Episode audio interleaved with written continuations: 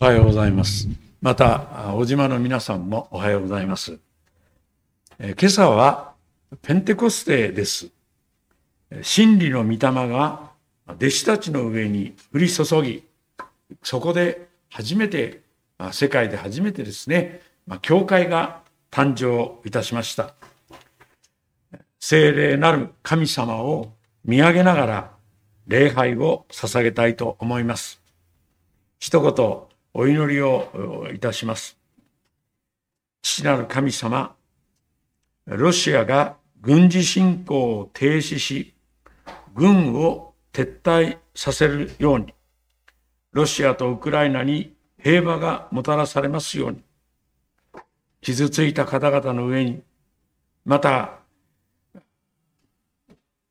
父やあ子供たちを亡くされた方々の上に、また子供たちを亡くされた方々の上に、主の豊かな慰めがありますように、世界のリーダーたちが知恵を持って戦争をやめるために、平和を作るために働くことができますように、続いて帰り見てください。主の皆によって祈ります。アーメン。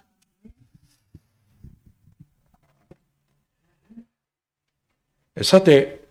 えーどうぞ皆さん、新明記の第5章の20節を開いてみてください。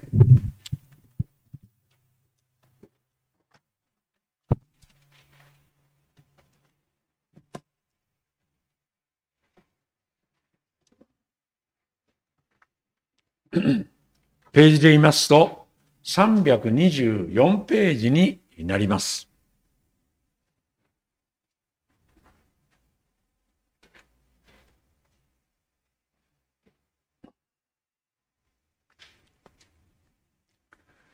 お読みします。あなたの隣人について偽りの証言をしてはならないとあります。実は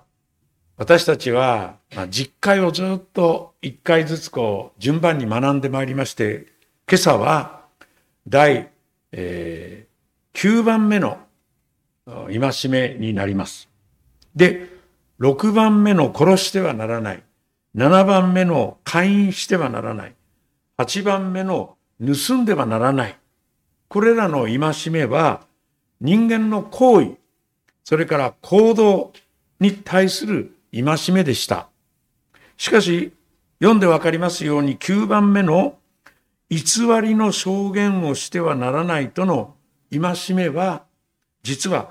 言葉に対する戒めとなっているところに特徴があります。この戒めの日本語訳は40年前、モーセたちが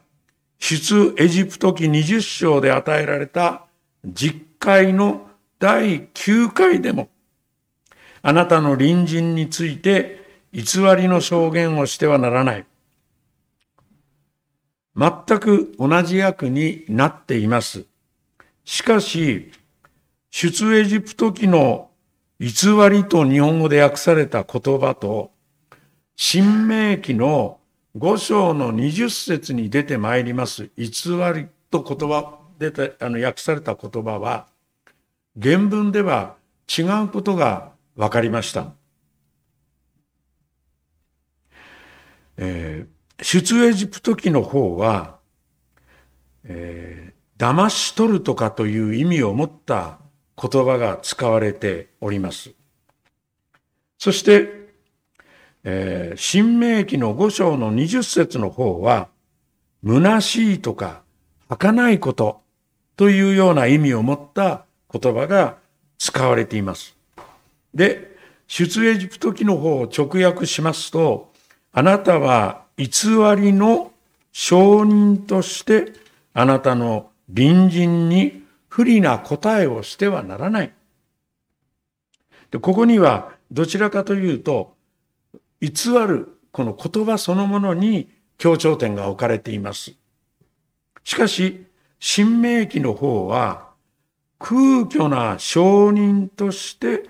あなたの隣人、まあ、友人に不利な証言をしてはならないとなります。証人はその場限りの虚しいことを言う人であってはならないというのが、新明記の、まあ、力点であります。このように原文では微妙なニュアンスの違いがある言葉ですが、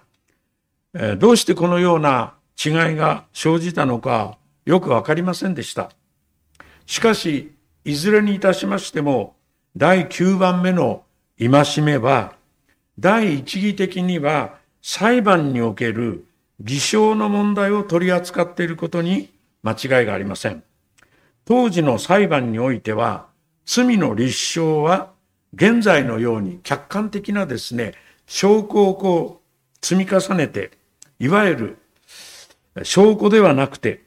証人の証言をに多く依存していたことが背景に、えー、あると考えられています。まあ、証拠をこう積み上げることよりもね、事実よりも誰がどういうことを言ったかということが、まあ、罪をこう決める基準になっていたと。こういうことです。証人の発言が罪を決定することになっていましたので、その場限りの虚しい証言をしたりですね、友人を騙すような言葉を使って偽証することは厳しく規制される必要があった。こういうことです。例えば、新明記の19章の16節新明記が開かれていますから、349ページにちょっと移っていただきましょうか。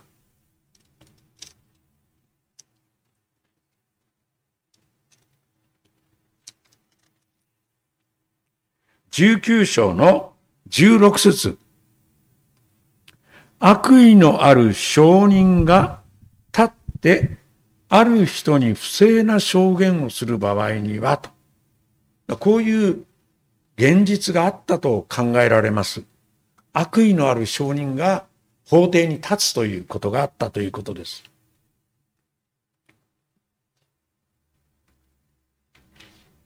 ここで不正な証言をすると、これはですね、反逆を証言するとも訳せるそうです。しかも反逆とはですね、それるという意味の動詞から生まれた言葉で、神から離反するとか、御言葉からそれて出ることを、まあ、意味していたそうです。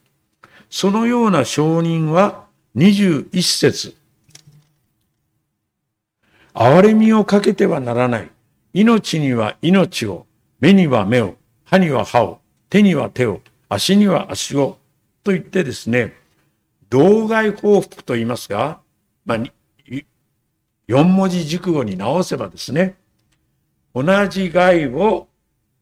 報復すると、道外報復をもって偽証して他人を陥れようとする者に対する厳しい裁きがかけられていたということです。また、出エジプト記の23章の1節から3節にも同じような証人の事柄が取り上げられています。偽りの噂を口にしてはならない。悪と組んで善意のある証人となってはならない。多数に従って悪の側に立ってはならない。訴訟において多数に従って道からそれ、ねじ曲げた証言をしてはならない。また、訴訟において弱い者や特に重んじてもいけないとあります。権力によって真実や事実などを偽って神様の御心からそれたり、ねじ曲げたりしないことです。あるいは数の大きさ、多数決で真実をねじ曲げたりしないことです。さらに訴訟において弱い者を特に重んじてもいけないともあります。弱い者だからといって何か上場酌量と言いましょうか。そちらの方の意見に傾いてもいけないと聖書は記されています。このように権力者にも数にも多数決でもなく、さりとて弱い人だからといって、公正さを変えてはいけない。これが聖書が教えている偽証してはならないということです。しかし、これらは何も裁判上でのあり方だけでなくて、公の場所において意見を言ったり、聞いたりした時の一人一人の取るべき姿勢でなければならないでしょう。また、善悪の判断基準でなければならないでしょう。宗教改革者のマルチン・ルターは、神聖ローマ皇帝カール5世が招集したボルムスの帝国議会において41項目の撤回をあの求められるんですね。この前に95か条の帝大っていうのがウィッテンベルグのお城の門にですね打ち付けられてもヨーロッパ中大騒ぎになるんですがその結果、えー、カール5世が帝国議会を招集してそしてそこで41項目の撤回を求められたんだ。で、その時にルターは、もし私が聖書の証明によって、あるいは明白な理由によって論駁されるのでなければ、取り消すこともできません。私は教皇も教会会議も信じません。明らかにそれらはしばしば間違いを犯し、矛盾したことを行ったからです。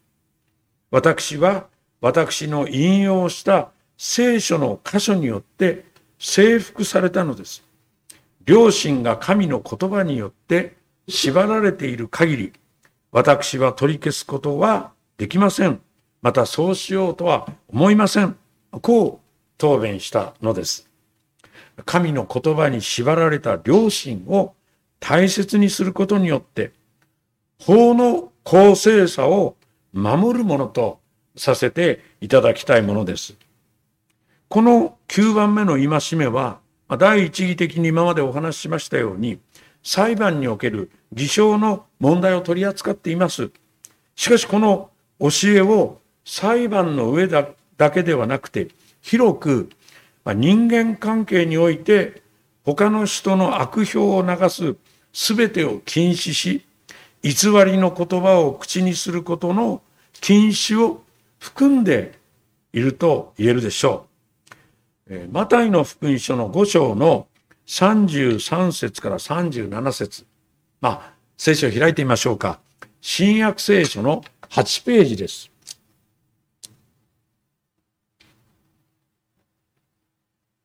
マタイの福音書5章。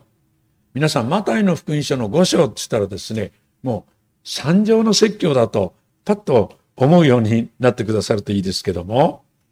えー、マタイの福音書の、えー、5章の33節新約聖書の8ページですね。33節から読んでみます。また、昔の人々に対して偽って誓ってはならない。あなた方が誓ったことを死に果たせと言われていたのをあなた方は聞いています。しかし私はあなた方に言います。決して誓ってはいけません。天にかけて誓ってはいけません。そこは神の御座だからです。地にかけて誓ってもいけません。そこは神の足台だからです。エルサレムにかけて誓ってもいけません。そこは偉大な王の都だからです。自分の頭にかけて誓ってもいけません。あなたは髪の毛一本さえ白くも黒くもできないのですから。あなた方の言う言葉ははいははい、いいえはいいえとしなさい。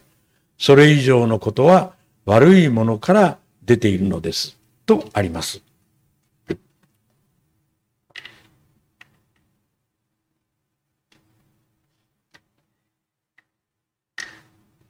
旧約聖書に見られる誓いについて、実は当時の立法学者たちは、実は奇弁的な逃げ道を実は考案していたんですね。一つは神の名によって誓う場合、神にかけてとかね、そういった場合には絶対守るべきであると、立法学者たちは考えていました。しかし、神の名によらないものはその限りではないというルールを設けていたそうです。そこでですね、なぜそういうルールを設けたかというと、破ることを想定せざるを得ないような曖昧なことがあると。そういった場合はですね、えー、天、地、エルサレム、頭を指して誓うという、実は慣習を生み出していたそうです。イエス様はこのような間違った、まあ、ヘリクスをつけて、強引にこじつけてですね、正しいように思い込ませる。まあ、神様によって何々だって誓うことは恐れ多くてできないけれども、もしかすると間違うかもしれない、できないかもしれない。そういうことを想定した場合はですね、天にかけて誓うとか、エルサレムにかけて誓うとか、自分の頭にかけて誓うとかという、そういうルールを、慣習を生み出していた。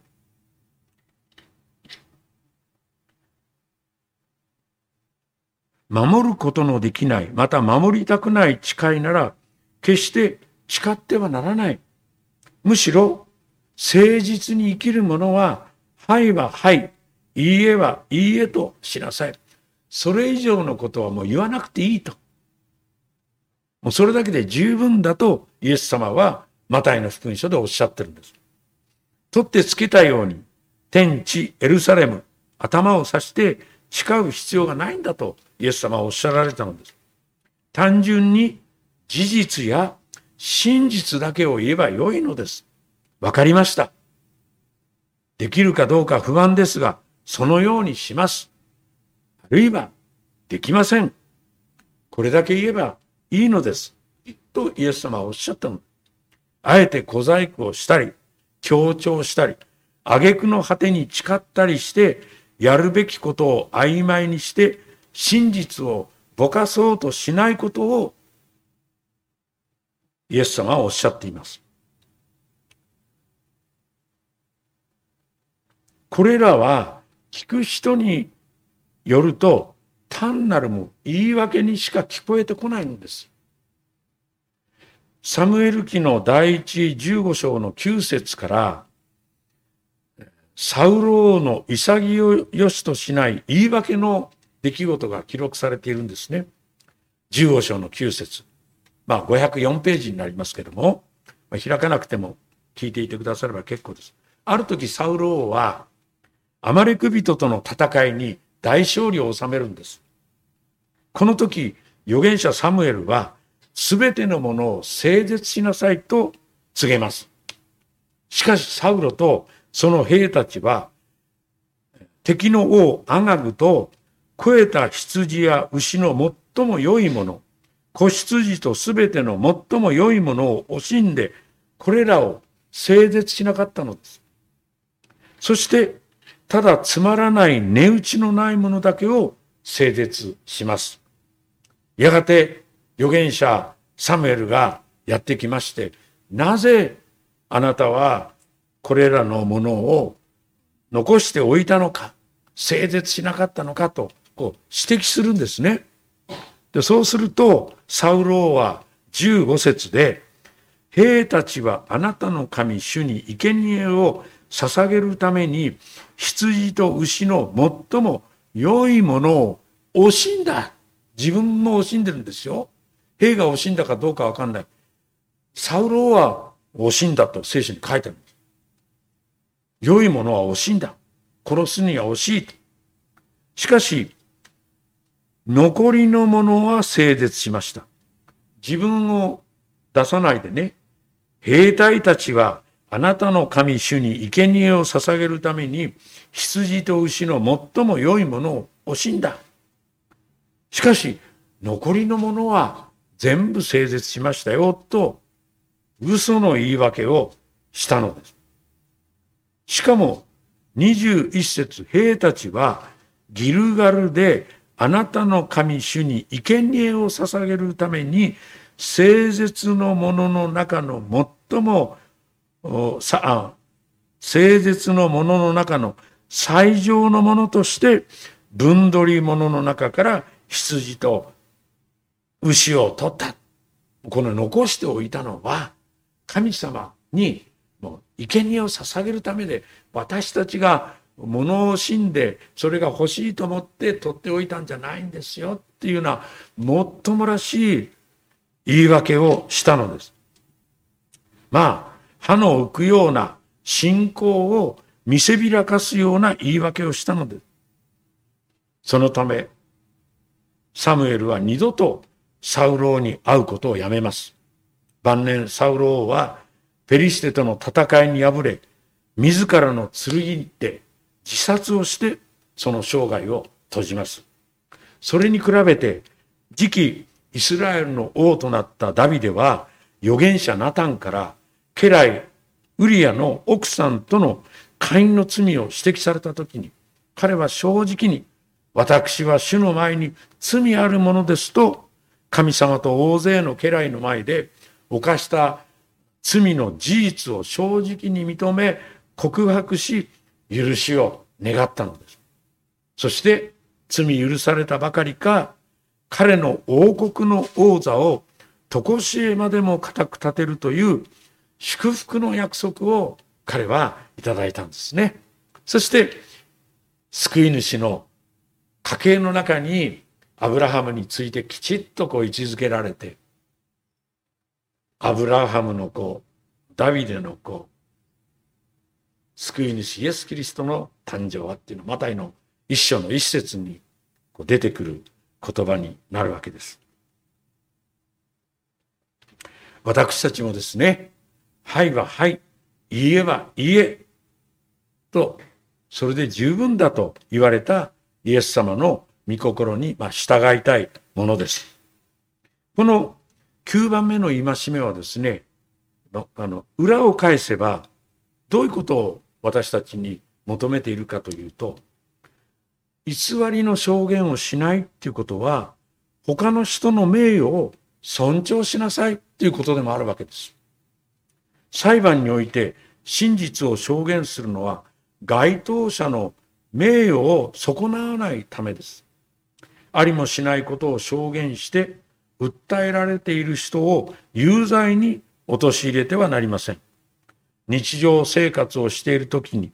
あまりですね、調べもしない、確認もしないで人の噂や陰口を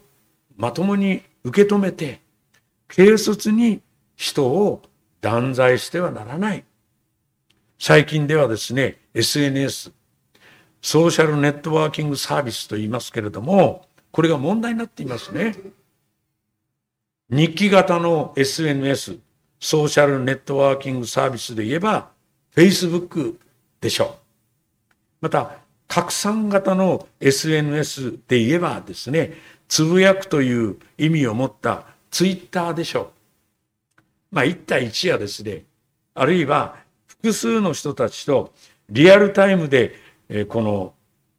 会話ができる、交わりができる。便利な LINE が、まあ、有名ですね。この3つぐらいがまあ私たち、まだいろいろありますけどね。えまあ有名です。しかしこれらのインターネットを使ったツイートというごく短い文を投稿することによって全く関係ない人を中傷し名誉を傷つけ場合によってはその人を死に至らしめるような悲しい事件が日本でもまあ多発しています。一般社会の中でも根も葉もない噂や抽象が情報を伝達する手段や組織や心のない個人によってマイナスに増幅されて拡散し、まあ、深刻な社会問題を生み出しています。しかし、振り返って、教会内でも、教会員同士の争いや分裂が起こる原因も、まま真実でないことが誇張され、増幅し、拡散して、あたかも真実であるかのように判断されて、伝達されるところから起こってくる場合があります。まあ、よく、毎、あの、新しい役員が選ばれるためにですね、えー、私がよく言うのは、役員の実力は、その秘密保持力にあります。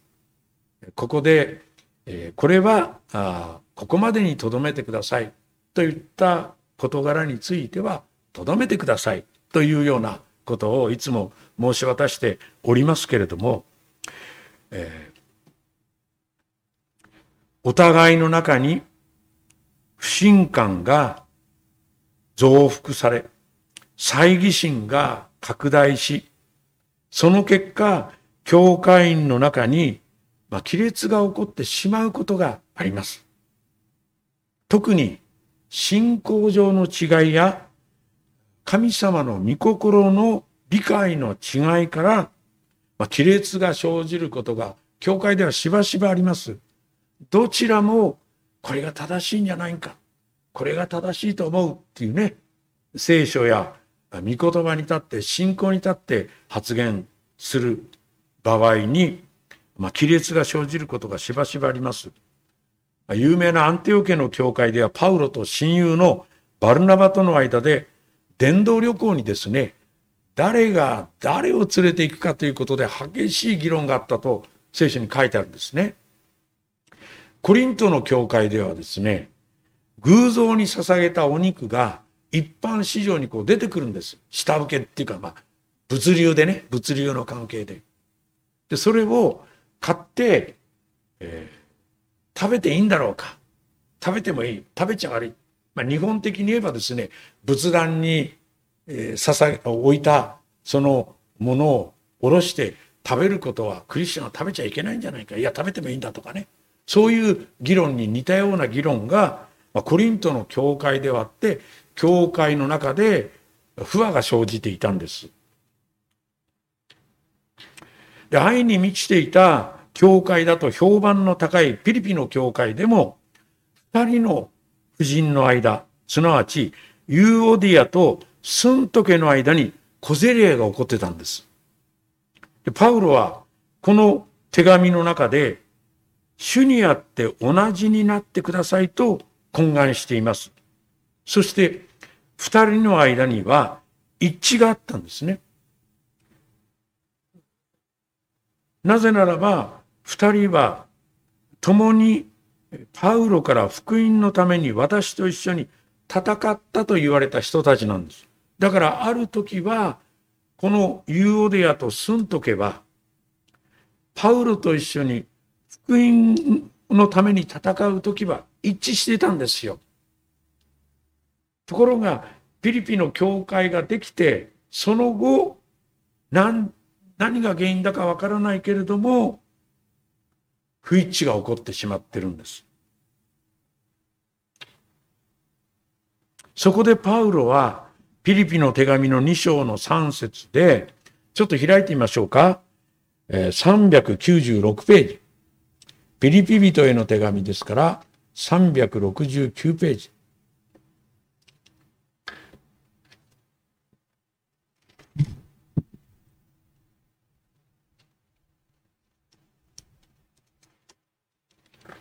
間違えましたかね？396ページ合ってますね。はい。えー、3節をご覧ください。何事も利己的な思いや、2番目、へりくだって、3番目、互いに人を自分より優れたものと思い、5番目、自分のことだけでなく他の人をも顧みなさいと進めたのです。これが不一致を乗り越える一つの方向性です。基準です。あり方です。根拠は五節です。キリストイエスのうちにあるこの思いをあなた方の間でも抱きなさい。皆さん、キリストのうちにあるこの思いを私たちはどうやったら抱くことができるんでしょうか？努力でしょうか？私はなかなかこれはですね、努力では難しいと考えています。聖霊なる神様の働きによらなければ、キリストイエスのうちにあるこの思いをあなた方の間で抱くことは難しいのです。ですから、聖霊の助けをいただきながら、偽りの証言に陥ることなく、また他の人の名誉をいたずらに傷つけることなく、抽象し悲しませることもなく、むしろ真理を愛して正直に語るものと変えていただかなければならない。精霊の働きによって、精霊の力によって、私の努力ではなくて、変えていただかなければならない。すなわち、今朝テキストで読みましたエペソビトへの手紙4章の23節あなた方が霊と心において新しくされ続け、御霊の働きによって新しくされ続け、あなた方は25節偽りを捨て、それぞれ隣人に対して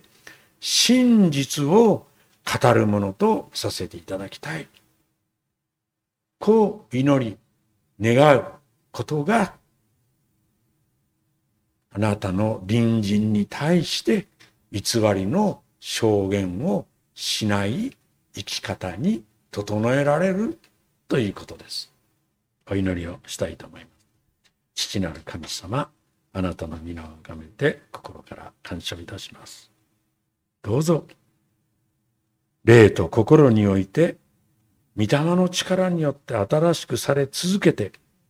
偽りをして、隣人に対して真実を語るものとさせていただくことができますように。御霊様なる神様、私たち一人一人の上に働いてどうぞ、この真理を私たちのうちに形作ってください。主の皆によって祈ります。アーメン。